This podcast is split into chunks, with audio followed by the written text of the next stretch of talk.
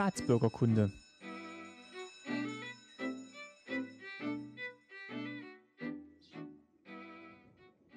Folge 61, schönen guten Tag. Mein Name ist Martin Fischer und ich freue mich, dass ihr wieder zuhört bei Staatsbürgerkunde. Ähm, das ist die zweite Folge vom Stettiner Haff während einer kleinen Urlaubsreise und ich sitze im Garten im schönen äh, Leopoldshagen bei Henriette Kretzmer. Schönen guten Tag, Frau Kretzmer. Ja, schönen guten Tag. Hallo. Ähm, ja, vielen Dank erstmal für die Einladung und dass wir hier so schön schattig sitzen können an diesem doch sehr warmen Wochenende. Ja. Und das Thema, was wir uns überlegt haben, auf Empfehlungen, ist ähm, die LPG. Wir wollen mal über die landwirtschaftliche Produktionsgenossenschaft in der DDR sprechen. Ähm, das Wort ist schon mehrmals aufgetaucht in früheren Folgen, aber wir haben es eigentlich mehr nur so gestreift und ich dachte, es wäre mal an der Zeit, dass wir mal so erklären, was sich dahinter so verborgen hat. Hm, vielleicht fangen wir mal an, dass Sie sich vielleicht kurz vorstellen und sagen, wie Sie ähm, ja, in die LPG gekommen sind, beziehungsweise Sie sind ja auch, Sie sind ja aus der Gegend hier, also vom Stettiner Haff. Ja. Und hatten dann welche Möglichkeiten ja nach der Schule äh, Ausbildung und Beruf zu ergreifen? Ja, ich meine, ich bin ja ähm, relativ spät in diese LPG-Geschichte reingerutscht und dann ja auch äh, ja so nach zehn Jahren wieder raus. Das heißt, 1978 bin ich aus der Schule. Das war eine Zeit, wo sehr die Jugend beworben wurde, Jugend in die Landwirtschaft. Wir hatten ja sehr große Landwirtschaftsbetriebe. Sie als, als Familie oder? Nein, als Familie hier, hier, hier in der Gegend. Das war ja auch das, äh, ich bin halt aus dem Geburt, das ist nur fünf Kilometer von Leopoldshagen entfernt, direkt hier auch am schönen Haff. Mhm. Und äh, bin hier äh, zur Schule gegangen, Leopoldshagen. Und hier in diesem Ort ist halt auch, oder war halt auch eine landwirtschaftliche Produktionsgenossenschaft. Das ausgesprochene Wort für LPG. Und ähm, da kam, äh, äh, ging mal äh, von der Genossenschaft aus relativ früh auf Jugendliche zu in die Schulen und hat halt äh, beworben. Ihre, Famili Ihre Familie, die, die hatte schon Erfahrung? Meine Familie hat ähm, in dem Sinne nicht unbedingt Erfahrung. Mein Vater war Lehrer und meine Mutti äh, Schneiderin.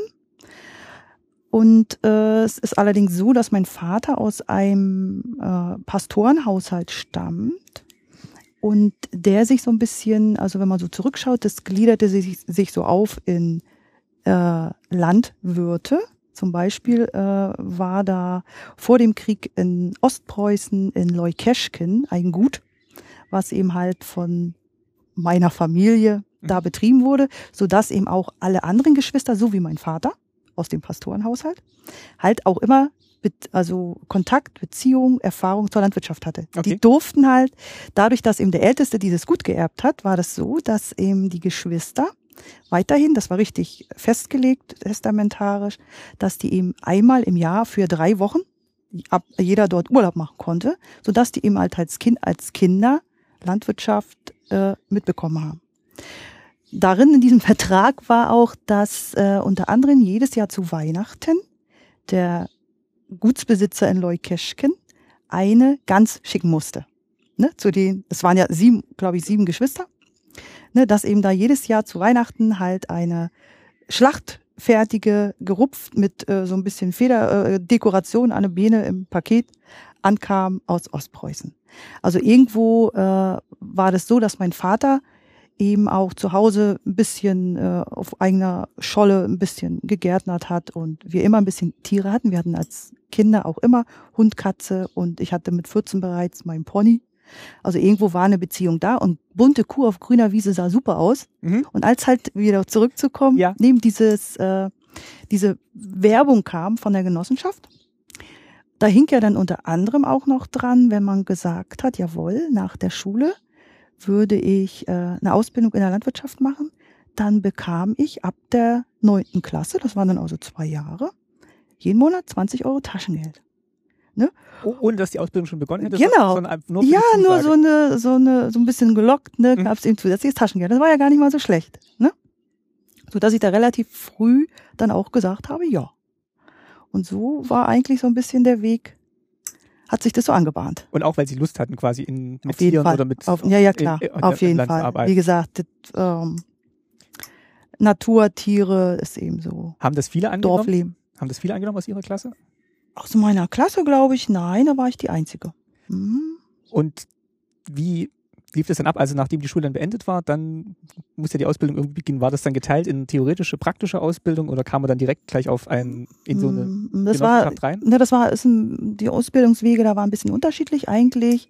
Eigentlich wollte ich äh, erst zur erweiterten Oberschule, EOS.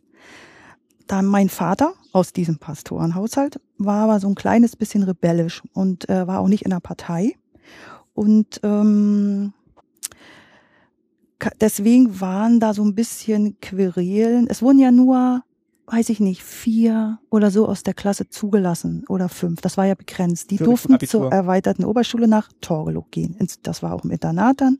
Und äh, es war auch angemeldet und da hatte sich mein Vater dann doch mit dem Kreisschulinspektor überworfen, so dass äh, ich dann, obwohl ich äh, das ganz bestimmt nicht an den Zensuren gelegen hat, Mhm. äh, nicht dort, also er hat mich dann im Prinzip wieder abgemeldet.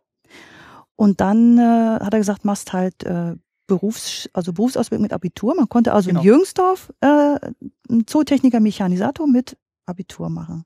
Mechanisator ist dann. Ja, das nannte sich so, das nannte, du, du bist halt nicht Melker geworden oder oder ja, das nannte sich halt Zootechniker, Agrotechniker. Mhm. Die Ausbildung war halt getrennt. Okay. Ne, das war im Nachhinein ist das eigentlich nicht so schön. Das haben wir ja heute nur auch nicht mehr. Wenn ich Landwirt bin, dann kann ich alles, was man eigentlich auch sollte.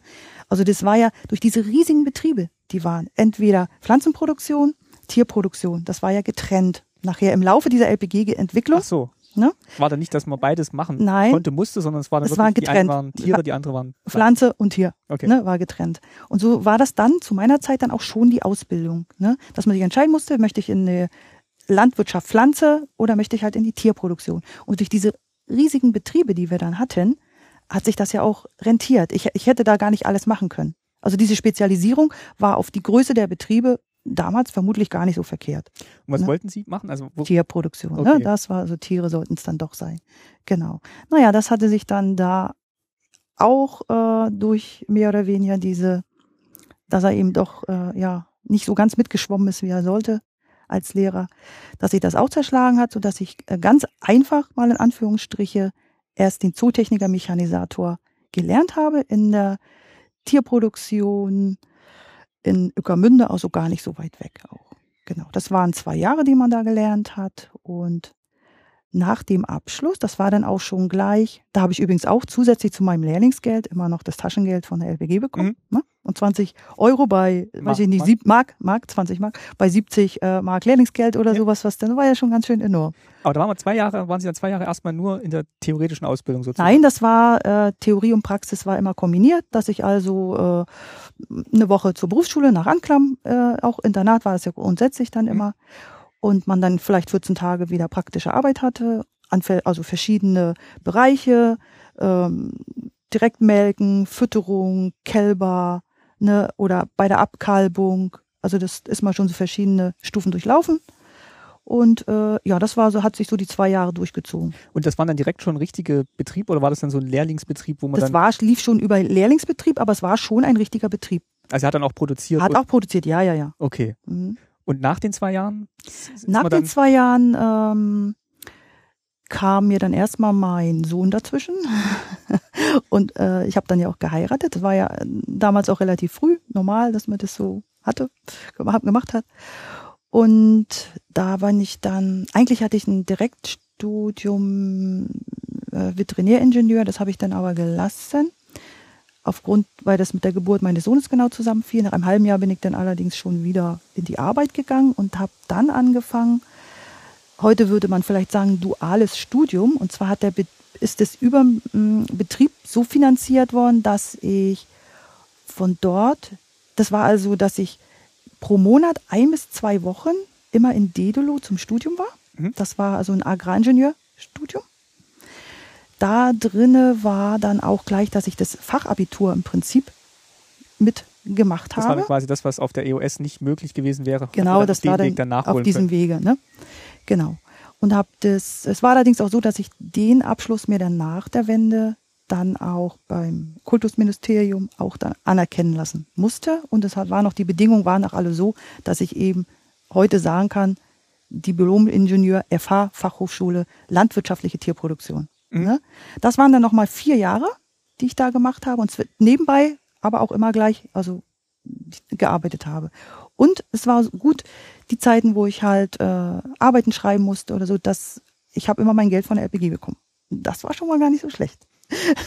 wie, wie, wie muss man sich dann so einen Arbeitstag vorstellen, beziehungsweise auch vielleicht auch noch mal beim, bei der Ausbildungszeit, wenn man jetzt diesen praktischen Tag hatte, man kommt dann morgen. Sehr früh, ne? Ist ja, ja mm, um fünf war halt die erste Melkzeit. Das war ja nun mal im Gegensatz zu der, dem Landwirtschaftsbetrieb, in dem ich nachher gearbeitet habe, Jungrindeaufzucht, da ist das ja dann nicht ganz so dramatisch. Aber überall, wo gemolken wurde, hat man ja zweimal am Tag die Melkzeit. Und die sollte natürlich nur nicht so dicht äh, zusammen, sondern sollten halt äh, möglichst, ja, ganz früh und äh, relativ spät. Ne, das ist ja für die Kuh dann auch das günstigste gewesen. Die dazwischen dann auch wieder Zeit hat, Zeit hatte neu zu produzieren, sie richtig, selbst, ja. Ganz genau. Ne? Das heißt also, dass wir um fünf Uhr angefangen haben zu arbeiten, die erste Schicht, wenn wir halt in der, beim Melken waren. Dann äh, um neun raus und äh, Frühstück. Und äh, als Lehrling sind wir natürlich meist dann gleich äh, erstmal wieder in unsere Internatsbetten, weil uns ja dann Schlaf gefehlt hat und wir ja abends auch ein bisschen aufbleiben wollten. Und dann hat man halt um, glaube um eins fängt es wieder an oder zwei, sind wir dann halt wieder in die nächste Schicht gegangen. Mhm. Und zwischendurch, was hat man zwischendurch gemacht, zwischen den, den Melkzeiten? Dazu gehörte äh, Fütterung. Ne? Man, also wir sind nicht, wie gesagt, auf den Feldern gewesen. Wir haben im Prinzip das, was von der Pflanze produziert wurde, bei uns eingelagert mhm. und haben das dann halt äh, verfüttert. Silage, Heu, je nach Jahreszeit, Weidegang waren die Tiere ja dann auch. Dann hat man auf der Weide einen Melkstand eingerichtet, sodass man dann halt gar nicht, in, in der Regel waren die Tiere ja nur im Winter in den Ställen. Wir müssen vielleicht mal noch kurz erklären, die LPG, also diese landwirtschaftliche Produktionsgenossenschaft, also dieser Genossenschaftsaspekt, der kam mhm. dann eigentlich dadurch zustande, dass die ehemals selbstständigen Bauern genau. und Landwirte. Das sind natürlich Sachen, die ich jetzt nur vom Erzählen oder ja. aus der Geschichte weiß, ne?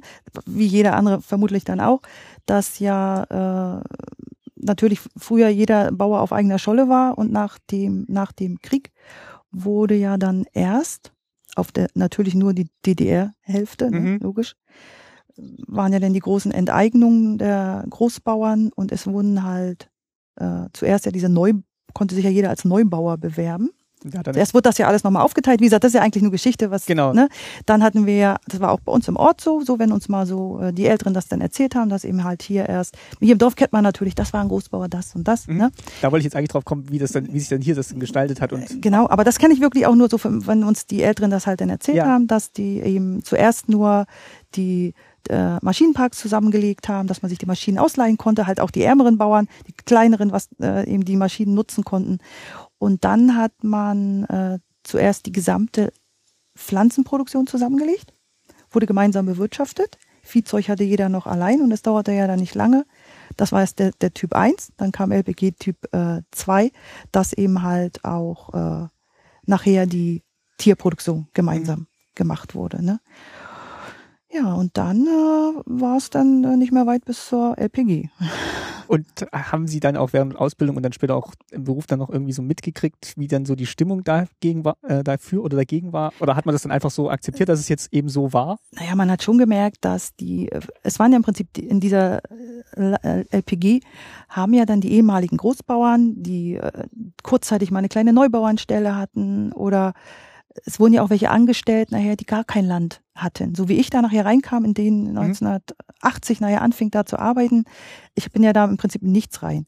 Also man hat schon manchmal dann so gemerkt in Gesprächen oder wenn so Entscheidungen zu treffen waren, dass dann äh, doch bei den älteren, größeren Bauern dann auch mal so der Klang kam, naja, die sind mir nicht gekommen und äh, wollen jetzt hier groß die, die Regeln bestimmen. Ne? Und, und meine, für mich ich habe das ja nicht so, ich habe nie Großland besessen. Also hm, für mich war das nur alles ein bisschen unverständlich. Jetzt im Nachhinein, wenn ich jetzt mal so heute zurückdenke, kann ich mir schon vorstellen, dass halt das für die ähm, Bauern, denen man das hat weggenommen, natürlich nicht so einfach war. Sich denn von so einen Spunden, die denn da kamen und dann große Reden schwang. Das war ja auch ähm, Mitgliederversammlung. Es konnte ja eigentlich keiner alleine was entscheiden. Also auch nicht, wenn ich jetzt der äh, in der Leitung irgendeine Funktion hatte. Es waren ja Mitgliederversammlungen und es musste ja jeder dieser Entscheidung zustimmen. Und man hat eben, end, also auf jeden Fall mit Mehrheit, also mit Mehrheit mhm. musste die mhm. Zustimmung sein. Ne? Also da hat man schon ganz schöne Diskussionen führen müssen. dass man die dann auch alle so, was man dann wollte, so durchsetzen konnte. Ne? Aber man kann es ja auch andersrum betrachten. Also, ich meine, Sie sind jetzt freiwillig diesen, Ja. diesen Weg gegangen, haben sich dann auch entsprechend gebildet und noch ein Studium dran gehängt, ähm, eben um halt dieses, das fachliche Wissen zu bekommen. Die Chance hätten wir jetzt vielleicht nicht gehabt, wenn wir jetzt wirklich darauf angewiesen wären, Boden und Maschinen und äh, Tiere haben zu müssen, um halt diesen, diesen Berufszweig gehen zu können. Vermutlich wäre es auf jeden Fall schwerer gewesen. Und haben Sie den Eindruck gehabt, dass diese ähm, Genossenschaftsidee, dass die funktioniert hat, als dass dann wirklich auch die richtigen Entscheidungen getroffen worden sind? Oder ist das dann auch ja, ein bisschen zerredet worden, eben weil eben immer alle zustimmen mussten? Ähm, also inwieweit, es ist ja auch, man muss vielleicht auch nochmal sagen, es wurde nachher ja auch noch äh, eigentlich wurden LPG zusammengelegt die letzten Jahre. Das habe ich ja auf jeden Fall alles, das habe ich ja mitbekommen, zu einer sogenannten Kooperationsgenossenschaft. Das heißt also, da waren dann fünf LPG in der Umgebung, die halt dann nochmal die zu einer Kooperation gehörten, wo dann ein Kooperationsvorsitzender war, ein Kooperationsrat, wo sich regelmäßig die Leitungskader, die Vorsitzende der einzelnen LPG und äh, Hauptbuchhalter vielleicht noch getroffen haben und dort wurden die Entscheidungen getroffen. Die wurden natürlich kontrolliert von der SED-Kreisleitung, Mhm. wo darüber irgendwas gemacht wurde und das wurde halt in diese dann schon wieder ja irgendwo nicht mehr selbstständige landwirtschaftlichen Produktionsgenossenschaft reingegeben.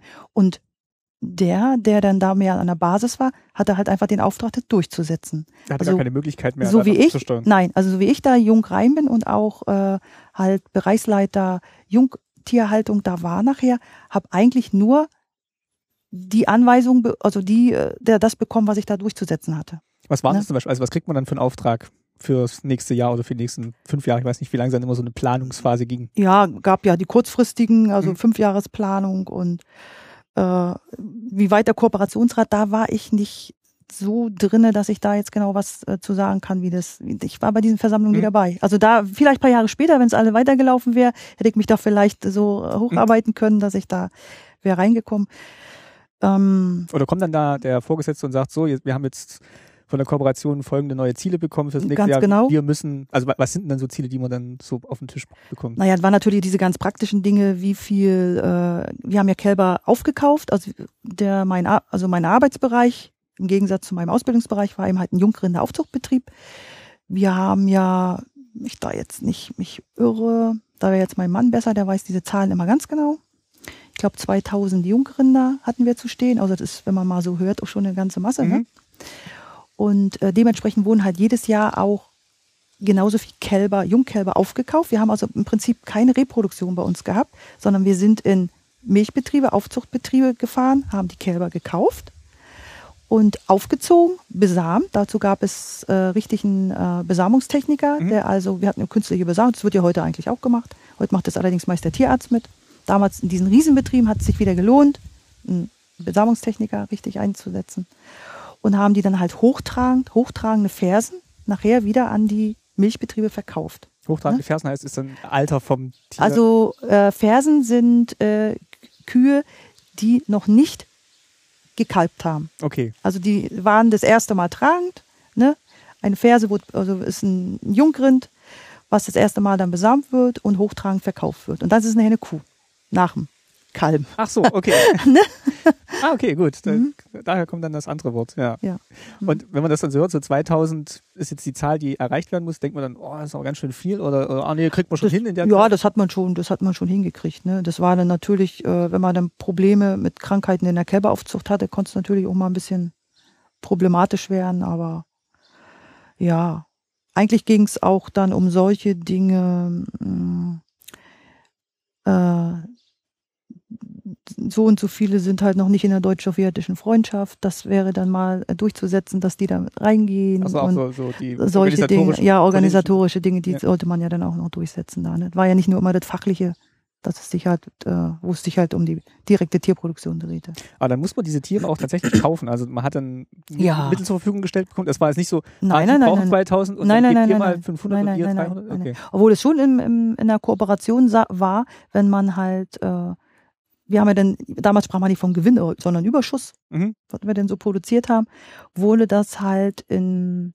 vom Kooperationsrat, einen gewissen Anteil musste jeder abgeben, der gut produziert hat. Wir haben immer sehr gut gewirtschaftet und äh, wurde dann an schwächere LPG, die halt nicht so gut gewirtschaftet haben, wurde dann auch Geld reingesteckt. Ne? Also das hat man dann auch schon gemacht. Was dann auch vielleicht so ein bisschen bei denen, die halt gut gewirtschaftet haben, auch zu Unmut geführt hat. Ne? Dieses, so, dieses so sozialistische Verteilen so ein bisschen. Ne? wenn ich gesagt habe, Mhm. warum, strengen wir uns denn überhaupt an, wenn das dann eh uns Genau, es hätte ja nur auch sein, hätten wir uns ja auch ein bisschen mehr Lohn zahlen können oder so. Nee, Ja. es war dann, äh, wurde es halt in die Schwächeren. Das sollte ja, es sollten ja alle bestehen. Ne? Es waren ja, es war ja eigentlich niemand auf der Straße. Ich kann mich hier jetzt nicht erinnern im Dorf, dass da irgendjemand war, der jetzt keine Arbeit hatte. Es war allerdings auf diesen LPG auch so, dass ähm, ein Drittel wenigstens, mindestens, ich möchte nie so böse mich anhören, die da beschäftigt waren, das war auch ja nur mit Mühe dann manchmal mit denen zu arbeiten. Ne? Wir hatten eben auch welche, die aus Strafvollzugsanstalten entlassen wurden, die halt aus den Großstädte raus mussten. Oder auch Jugendliche, die dann halt äh, wegen irgendwelcher Delikte Berlin-Verbot hatten oder so, die wurden halt dann möglichst weit weg von Berlin und möglichst weit auf flache Land, wo wenig Besiedlung war, wurden die halt dann hingeschickt. Die musste man einfach nehmen. Und es war jetzt mehr, weil die weg mussten, weil die irgendwo hin mussten, als dass man jetzt gesagt hat, man will, diese, man will die Genossenschaft Gar auflösen. nicht, überhaupt gar nicht. Nee. Mm, Nur einfach, weil die irgendwo hin mussten, die mussten wir nehmen. Ne? Es war natürlich auch so, das waren so viele Leute auf der LPG, dass immer genügend da war, dass immer alles blitzblanke Fenster geputzt, gefegt, gemacht und getan. Da waren ja genügend Leute zu da.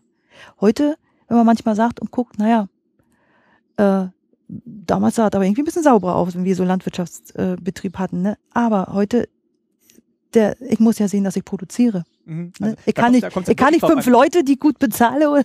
Ich meine, gut, Landwirtschaft ist nur nicht der Bereich, der auch heute nur äh, so gut bezahlt wird. Aber dass ich da halt äh, Leute abstellen kann, die, die nur mit immer zu Fenster putzen und Besen fegen, ne, das, äh, aber das war, das war ja da. Die Leute waren ja da. Da kommt es dann heute wahrscheinlich eher drauf an, dass man einen Überschuss produziert, um Richtig. eben sowas machen Richtig. zu können und Mhm. nicht nur das Nötigste, damit halt Geld reinkommt. Genau, genau. Hat dieser Genossenschaftsaspekt eigentlich noch andere As äh, wir, Vorteile oder Nachteile gehabt? Also man war ja dann wirklich Genosse, musste sich dann vielleicht auch irgendwie, hat dann Genossenschaftsanteile gehabt oder zumindest auf dem Papier gehabt?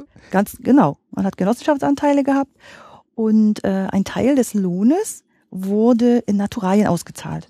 Mhm. Ne, das war, war schon von vornherein so festgelegt, dass ähm, man hatte dann die Chance, dass man äh, eben, wenn man Stallmöglichkeit hat, wir hatten zum Beispiel eine Sau immer im Stall, eine, Fe eine Ferse, also Mhm. einen Jungrind, einen Bullen vielleicht auch, den man dann halt gemästet hat. Man hat ja halt Futter bekommen.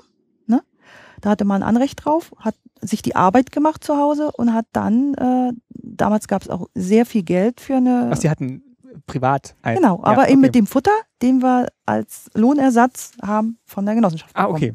Damit haben wir die großgezogen, konnten das privat verkaufen und das war eben eine zusätzliche Einnahme. Und wenn es jetzt wirklich gut lief im Jahr und Überschuss erwirtschaftet wurde, hat man davon noch was bekommen oder ging das Prämien, doch, wir Okay. haben schon auch, es wurden dann auch Prämien ausgezahlt. Ne? Mhm. Okay. Mhm. Ich meine, ich habe mal, wir können ja mal gucken, hier irgendwo drin ist ja, was man denn so verdient hat. Ne? Das wäre vielleicht auch nochmal interessant, da waren ja Ostmark. Ja, wir haben ja Ich habe ja hier so einen netten, äh, unseren alten A Ausweis für Arbeit, Ausweis für Arbeit und Sozialversicherung. ja genau Sozialversicherungsausweis. Genau, da war ja jetzt nicht alles nur, was mit Gesundheit zu tun hatte, sondern auch äh, stand äh, eben das Arbeitsleben drin. Ne? Hier steht zum Beispiel 1.3.78, Lehrling Zootechniker, LPG Philipp Müller in Ueckermünde. Da war mein Lehrlingsgehalt 372,76 Marks. So, Ich glaube, das war jetzt schon ganz gut, oder? fürs ganze Jahr. Auf das ganze Jahr, okay. Haha. Weil wir hatten vor kurzem naja gut, das war jetzt für drei Monate, ne? Moment, 1.9.78, das war dann, na gut, dann sind na gut, 100, gute 100 Euro. Ja. Ne? Mhm. Weil wir hatten jetzt vor kurzem im DDR-Museum auch gesehen, was so verschiedene Berufsgruppen verdient haben. Und ich meine mich zu erinnern, also dass ähm, gerade so ähm, LPG, also sei es jetzt Mhm. Tier oder Pflanzen, eigentlich ganz gut mit dabei waren im Vergleich jetzt auch zu anderen studierten Berufen. Das ich jetzt. stimmt. ja. Ne? Ich meine, es war ein Arbeiter- und Bauernstaat und der Ja. Arbeiter und Bauer hat gut verdient. Oder sollte zumindest, also musste gut verdienen quasi. Genau. Ja. Genau. Das wurde schon ganz gut bezahlt, ja. Das stimmt. Aber das war ja nur Lehrlingsgeld dann, ne? Ja. Das war nur Lehrlingsgeld. Das war ja dann nur nicht so. Na Gut, das war, das ist Mhm. auch noch steigerungsfähig. Mhm. So, und dann machen wir mal gucken. Das war 1990 und 89. Da war ich ja mit, da kann ich jetzt schlecht was zu sagen. Na gut, das war jetzt kurz nach der Wende, 91 mit 14.144 D-Mark in einem Jahr. Okay, ja, ich glaube, Das war kurz, also 91. Stimmt, die LPG haben ja noch bestanden nach der Wende. Die ging ja dann noch. Genau, kurze Zeit ging es ja dann noch weiter. Ne? Und dann ha- hat sich das dann wie hier geändert. Also ich denke mal, die Gegend ist ja schon auch durch Landwirtschaft geprägt gewesen und ist wahrscheinlich immer noch geprä Mhm, geprägt. Jetzt mhm, vielleicht ein mhm. bisschen weniger als damals. Wie hat sich denn die LPG dann da weiterentwickelt oder aufgelöst oder verändert? Naja, das ging ja nur in dem Rahmen so dann nicht weiter. Es wurden ja dann auch äh, Rückforderungsanträge gestellt der alten Bauern, entweder von denen selbst oder auch von den Erben, was ja dann äh, widerrechtlich da enteignet wurde schon nach dem Krieg. Also teilweise der Bauern, die dann auch in der LPG waren, die dann nach der Wende gesagt haben, jetzt würde ich aber gern möchte- wieder selber mein genau, Land haben. ganz genau. Ne? Ich meine, wo, teilweise wurden sie auch entschädigt, sie mussten dann auch zurückkaufen, haben es also nicht nur so, aber doch, wir haben hier im Dorf drei wie, sogenannte Wiedereinrichter, ne? die halt eben äh, ihr Land zurückerhalten haben, Gebäude, Ställe oder auch zurückgekauft haben dann zu einem angemessenen Preis zu der Zeit. Ne? Und die auch heute noch hier wirtschaften. Und auch davon leben können zumindest oder Ja, es sind mehr durch auch durch die äh, Fördermittel, die ja gezahlt werden. Mhm. Das ist ja nur wieder ein ganz anderes Thema, ja, die Landwirtschaft heute, ne? Aber die da schon von äh, dadurch von überleben, also davon leben können. Ganz genau. Ne? Und ähm, waren natürlich ganz viele Entlassungen nach der Wende. Wie gesagt, wir waren ja auch viel zu viele Leute. Durch äh, wer zur LPG wollte, ist hin und kam rein. Es wurde immer ein Arbeitsplatz für den gefunden und Beschäftigung. wahrscheinlich auch, weil eben Arbeiter- und Bauernstaat, man wollte jetzt keinen sagen, der Bauer werden wollte, Richtig. Bauer, Mhm. ähm, dass der dann nicht, nicht durfte, sondern Mhm. hat man nicht gesagt, ah, studier mal lieber. Dann wollten wir wahrscheinlich lieber Arbeiter und Bauern haben. Genau, der hat ja viel mehr verdient. Ja. Mhm. Ich wollte mal noch zurückkommen auf diesen, also auch nochmal auf diesen Genossenschaftsaspekt. Es wird ja dann auch in den ganzen Betrieben und Kombinaten wurde immer dann die Gemeinschaft so äh, sollte gefördert werden oder Mhm. wir sind ein Kombinat, wir sind ein Betrieb. Ja. Äh, wurde dann das auch in den LPGs dann so gehandhabt, dass Ja. man gesagt hat, wir machen auch Unternehmungen zusammen feste. Ganz genau. Es, es war, jedes Jahr war ein großes Betriebsfest, wirklich ein großes Betriebsfest. Da war hier auch noch eine Kastanien, der Kastanienhof, eine große Gaststätte mit einem großen Saal, wie das halt auf den Dörfern so war. Heute ist es betreutes Wohnen da an der Stelle neu hingebaut was. Mhm. Und da war schon ein großes, jedes Jahr ein großes Betriebsfest, wo man sich eigentlich auch drauf gefreut hat. Ja, war schon ganz gut. Ansonsten wurde solche Sachen wie Frauentagsfeiern, ne, dass die Männer dann auch mal eine Schürze umgekriegt haben. Mhm, und Kuchen. Also so wie, Ja. wie überall. Das war, dann war auch wer halt in der deutsch-sowjetischen Freundschaft zum Beispiel war, die haben sich ja dann auch regelmäßig getroffen. Also es wurde schon mit Kaffeekränzchen und so unter den Frauen untereinander wurde dann auch schon was gemacht. Oder schon durch dieses, es war ja auch eine Essensversorgung da. Also da waren ja auch welche beschäftigt, wir hatten eine Küche auf der LPG, da gab's halt um neun Uhr dann das Frühstück konnte man essen, musste man natürlich kaufen, aber Mhm. es, die Preise waren ja nun dann auch für Lebensmittel nicht so hoch, konnte man halt frühstücken. Und nee, Mittagessen? Nee, nee, nee, Frühstück war, gab's immer was, konnte man da, ne? Und äh, dadurch, dass man dann halt zur Frühstückszeit waren ja alle so zusammen da, ne? Es war ja immer, es gebrabbelt, geredet und sich unterhalten wurde und es war schon eine Gemeinschaft da. War schon. Aber ich meine, ich war ja nur in einer Leitung und habe das manchmal als ganz schön belastend gefunden, dass man halt über jede Kleinigkeit, was man da eben jetzt machen wollte, ob es darum ging, wer morgen diese und jene Futter fährt oder so, dass da immer ewig drüber diskutiert wurde.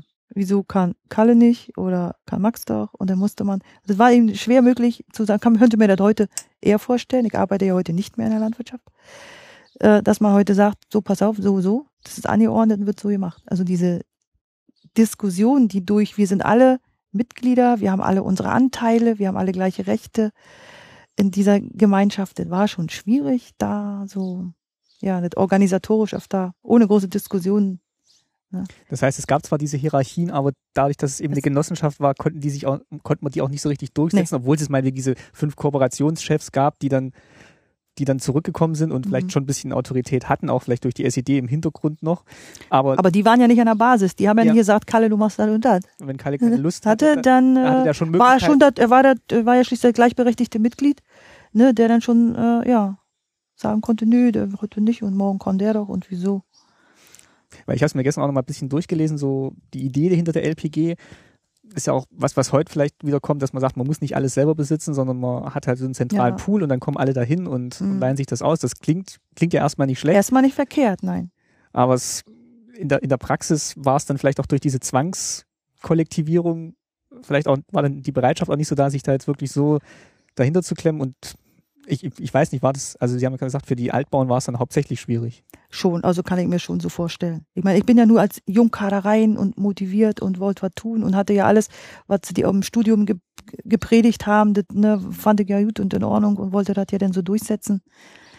Und habe dann manchmal für die Älteren vermutlich auch nicht so das Verständnis da gehabt. Ne? Ja, War das der Begriff Jungkader, dass man dann irgendwie da rein? ja, Ja. Jungkader da so. hm. Und dann haben die dann von außen auch gedacht, ah, jetzt Ja, kommt, die haben kommt da schon- jemand, der nicht. Ja, die haben mich schon ganz schön teilweise da auch in kalte Wasser so reinspringen lassen, da, als ich da ankam. Hm. Hatten sie dann noch Gleichgesinnte, also die dann auch eben von außen kamen, ohne jetzt. Ja, es kam ja dann auch, ähm, also unser RPG-Vorsitzender war schon relativ äh, älter, ein bisschen älter. Und da sollte ja dann auch äh, das mal dann ein neuer übernehmen. Der hat, äh, der war Diplomlandwirt, hat der studiert und ähm, war fertig, kam auch zu uns und sehr sympathisch, hat auch alles, also den hätten wir eigentlich ganz gerne da bei uns als RBG-Vorsitzenden gehabt. Problem war allerdings, der war in der DBD, das war die Demokratische Bauernpartei Deutschlands. Mhm. In der war ich auch mit meinem Mann. Wenn man, also das war eine der Parteien, die dann noch äh, so, es war noch so in Ordnung. Wenn man in einer LPG arbeitet und war in dieser Demokratischen Bauernpartei, dann war da eigentlich nichts gegen zu sagen. Ne? Ansonsten sollte man ja in der SED sein. Aber mehr als die Hälfte war auch in den Landwirtschaftsbetrieben in der SED. Und unser alter LPG-Vorsitzender war in der SED. Und wenn jetzt ein neuer da eingesetzt wird, dann wurde das so geregelt vom der Kooperation, die vermutlich die Anweisung vom, äh, vom Kreis hatten, von der SED-Kreisleitung, da musste wieder ein LPG-Vorsitzender hin, der in der Partei ist, in der SED. Mhm. Und den wir jetzt da schon hatten, den Doktor, ne, der äh, war in der DBD und da musste er wieder gehen. Dann durfte er bei uns nicht der Nachfolger des LPG-Vorsitzenden werden, sondern uns wurde dann jemand äh, von weiter, viel weiter weg, dann im Prinzip da reingesetzt, eigentlich nur, weil er in der SED war. Das heißt, es sind eigentlich ganz verschiedene Aspekte, die dann jetzt so da reingekommen sind. Es Einerseits, ging nicht darum, wie hast du die Ja. Ausbildung, ne? Äh, Ja. Oder äh, es war auch schon ein älterer, der dann im Prinzip das auch, äh, weiß ich, glaubt, hat es noch acht Jahre gemacht oder so, dann kam allerdings auch die Wende. Aber wenn man sich das hätte genau überlegt, der andere wäre zehnmal eher dafür geeignet gewesen. Dieses Spannungsfeld zwischen einerseits, man hat aus ganz unterschiedlichen Richtungen Leute, die jetzt in dieser LPG zusammenarbeiten müssen, dann ähm, vielleicht auch diese wirtschaftlichen Zwänge, die man noch so ein bisschen hat, ähm, um halt wirklich zu viele, zu viele Leute erwirtschaften vielleicht zu wenig für, Mhm, da, für mhm. die Leute, die da sind. Mhm. Und dann noch das Politische, das eigentlich ganz, ja, schon klingt nach einer schwierigen Situation wirklich Ja, in ja. LPG ist. Also man hat es vielleicht jeden damals Fall. nicht so erlebt, aber wenn man Mhm, es jetzt mhm, von heute von mhm. außen betrachtet, denkt man, Ja. ah, das sind ganz viele Aspekte, die da so reinspielen. Ja, ja. Ähm, würden Sie, würden Sie auch heute noch sagen, dass das ein Modell war, das hätte funktionieren können, wenn man es, oder das heute noch funktionieren würde, wenn man, wenn man sagen würde, man möchte Landwirtschaft in, in so einem Stil betreiben? Also aus ähm, wirtschaftlicher Sicht könnte ich mir das schon vorstellen. Aber aus dem Grundcharakter des, vom Grundcharakter des Menschen her Mhm. Wird das schwierig. Also diese, gerade Besitz, wenn es um Landbesitz geht, ne, so eine, da den äh, zu sagen, das gehört uns allen und wir wollen alle, oder dass nicht immer einer versucht, da was abzuzweigen für sich oder doch seinen eigenen Vorteil rauszuziehen. Ich glaube, die Idee ist nicht schlecht, aber das lässt sich mit den Menschen, glaube ich, nicht umsetzen.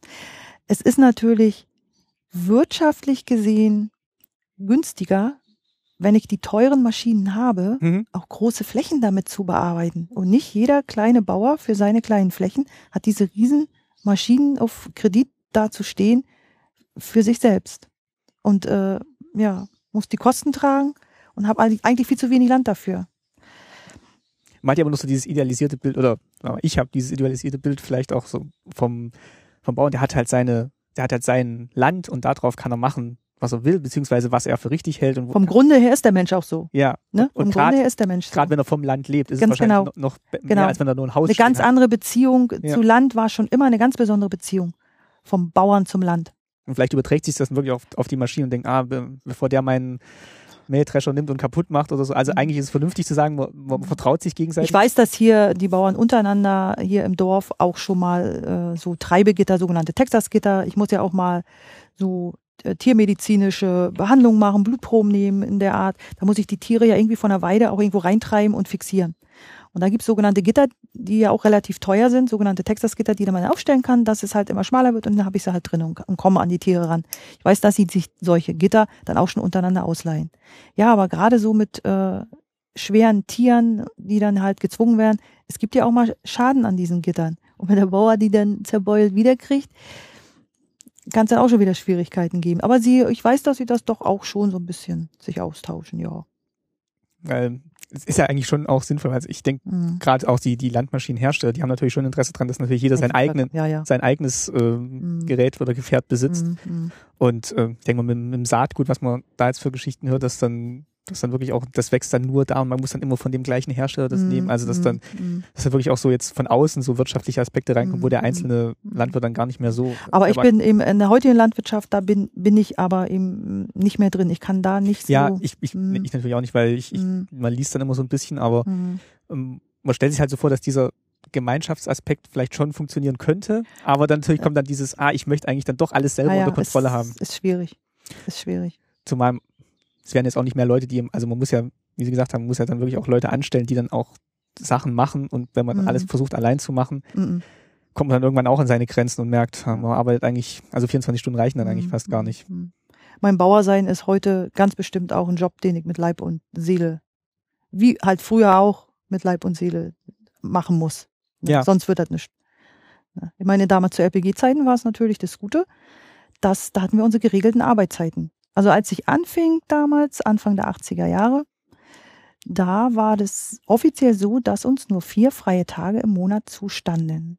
Das heißt, ich habe immer eine Woche, ein Wochenende, dann bis Freitag und dann habe ich zwei Tage frei gehabt. Mhm. Und wenn das halt so eine, so, es war ja ein bisschen ungünstig, diese geteilte Schicht ist ja auch ein bisschen schlauchend für den Körper.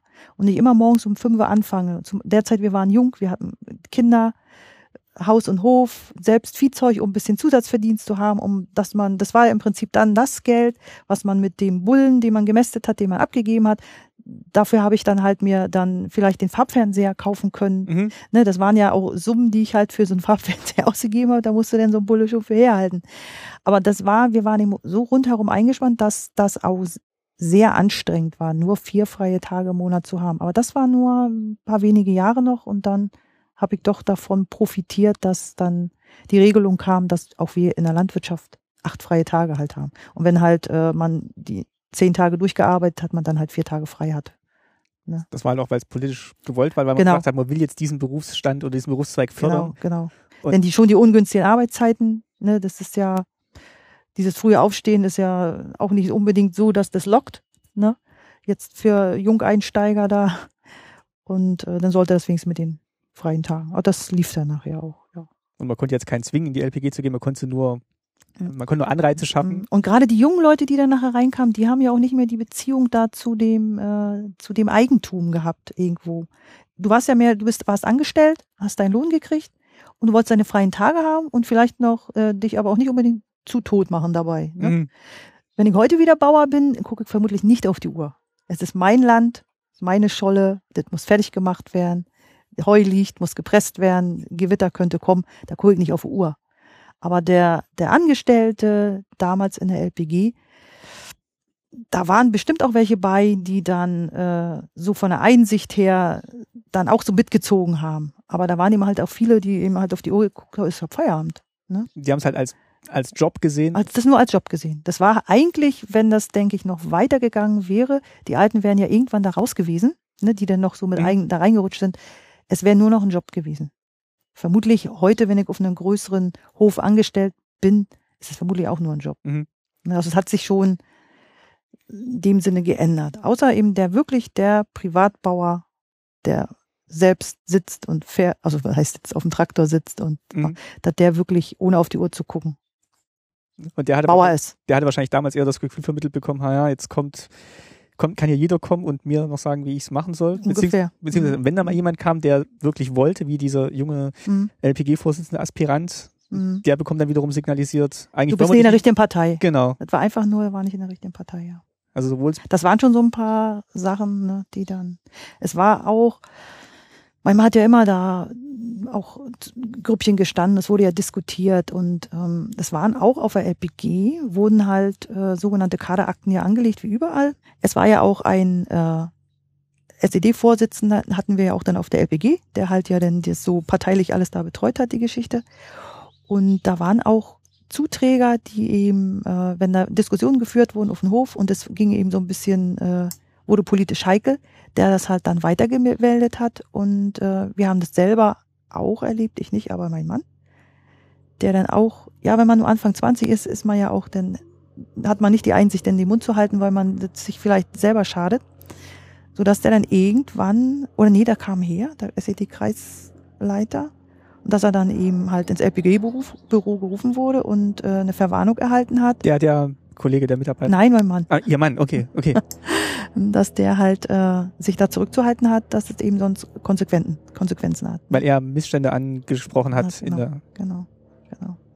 Also das war dann und dann zieht man erstmal den Kopf ein und den denkt, Kopf ein, ja. Ja.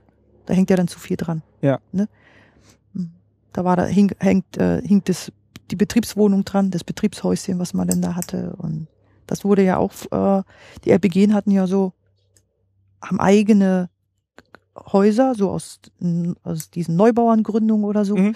Hatte eigentlich jede LPG hatte mehrere Häuser, Wohnungen, die sie eben halt als Betriebswohnung dann auch so vergeben hat. Und die, die Mieten waren ja nun mal sehr kulant damals. Und wenn man dann halt sowas, ja, da erwischt hat und äh, das dann aufs Spiel stellt mit irgendwelchen Reden, hat man dann doch halt den Mund gehalten. Ne? Ah, das ist ja bestimmt nichts Neues. nee, mein Papa, mein, mein Papa hat ja auch erzählt, wo wir die Ausreise beantragt haben, dann gab es auch mal einen Termin, wo, wo es wirklich ein bisschen brenzlig wurde, wo dann auch der Satz fiel, also ein Grund ließe sich immer finden. Mhm, Egal, ob der jetzt Ganz real genau. ist oder nicht, aber wenn ganz genau. ein Druckmittel hat man immer gerade, Ja. weil die, weil die Menschen halt auch jung Familie hatten und Ja. dann Kinder Ja. hatten und. Haus hatten und da gibt's Mhm. Das ging ja schon so, dass äh, zum Beispiel, wir hatten ja dann auch kleine Kinder, da ging es ja, die Krippenplätze waren rar. Die wurden ja dann zugeteilt. Und wenn ich mich dann halt nicht vernünftig benommen habe, dann hat eben der andere den Krippenplatz gekriegt. Ne? Also da, da hingen ja so viele Sachen dran, die für tägliche Leben dann halt notwendig waren, dass man dann doch hat zurückgesteckt, ja. Ich meine, ich will, möchte nicht sagen, dass ich, das war meine Jugendzeit, für jeden ist die Jugendzeit. Andere hatten im Krieg ihre Jugendzeit. Und trotzdem ist die Jugendzeit die Jugendzeit. Mhm. Ich habe die nicht als furchtbar in Mhm. Erinnerung. Überhaupt nicht. Also das soll da überhaupt gar nicht äh, bei rauskommen. Ne? Nee. Ne? Also wir waren ganz bestimmt nicht unglücklich. Also ich nicht. Das waren bestimmt in den Großstädten äh, bisschen anders noch, als wenn ich hier so auf dem Lande gelebt habe. Denke ich schon. und klar, Aber ich möchte es auf gar keinen Fall. Ja. nee, wenn man jetzt Nein. drüber spricht, auch mit der im Rückblick von 25, 30 Jahren, Mhm. ähm, dann sieht man natürlich nur das, was, was aufgeschrieben steht oder was in den Ja. Geschichtsbüchern steht. Aber Ja.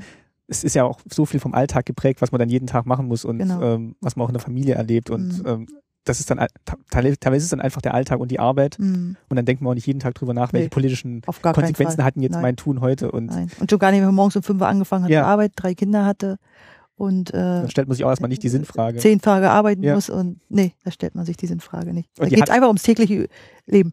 Und die konnte man sich wahrscheinlich damals auch nicht so stellen, wie man sie sich heute stellen kann. Also Nee. ich weiß nicht, welche Möglichkeiten es damals dann noch gab, ohne jetzt weiter wegzugehen, hier in der Gegend Schwierig. was zu Das machen. war, kam auch nicht günstig in der, in der Akte. Überhaupt nicht. Also wenn jemand drei Arbeitsstellen hatte, dann war mit dem schon irgendwas nicht in Ordnung. Ja. Entweder er war- der war strafversetzt oder irgendwas ist mit dem nicht in Ordnung. Also wie heute, das ist eigentlich Positives, wenn ich schon mal in mehrere Bereiche geguckt habe, doch schon ein bisschen, ja, Erfahrung habe. Das war damals nicht förderlich. Hat sich dann für ein was entschieden und dann Und das sollte man, was war denn? Hm? und hat sich dann da eher profilieren können Mhm. und dann vielleicht Hm. andere Stellen da in dem Bereich antreten können. Hm.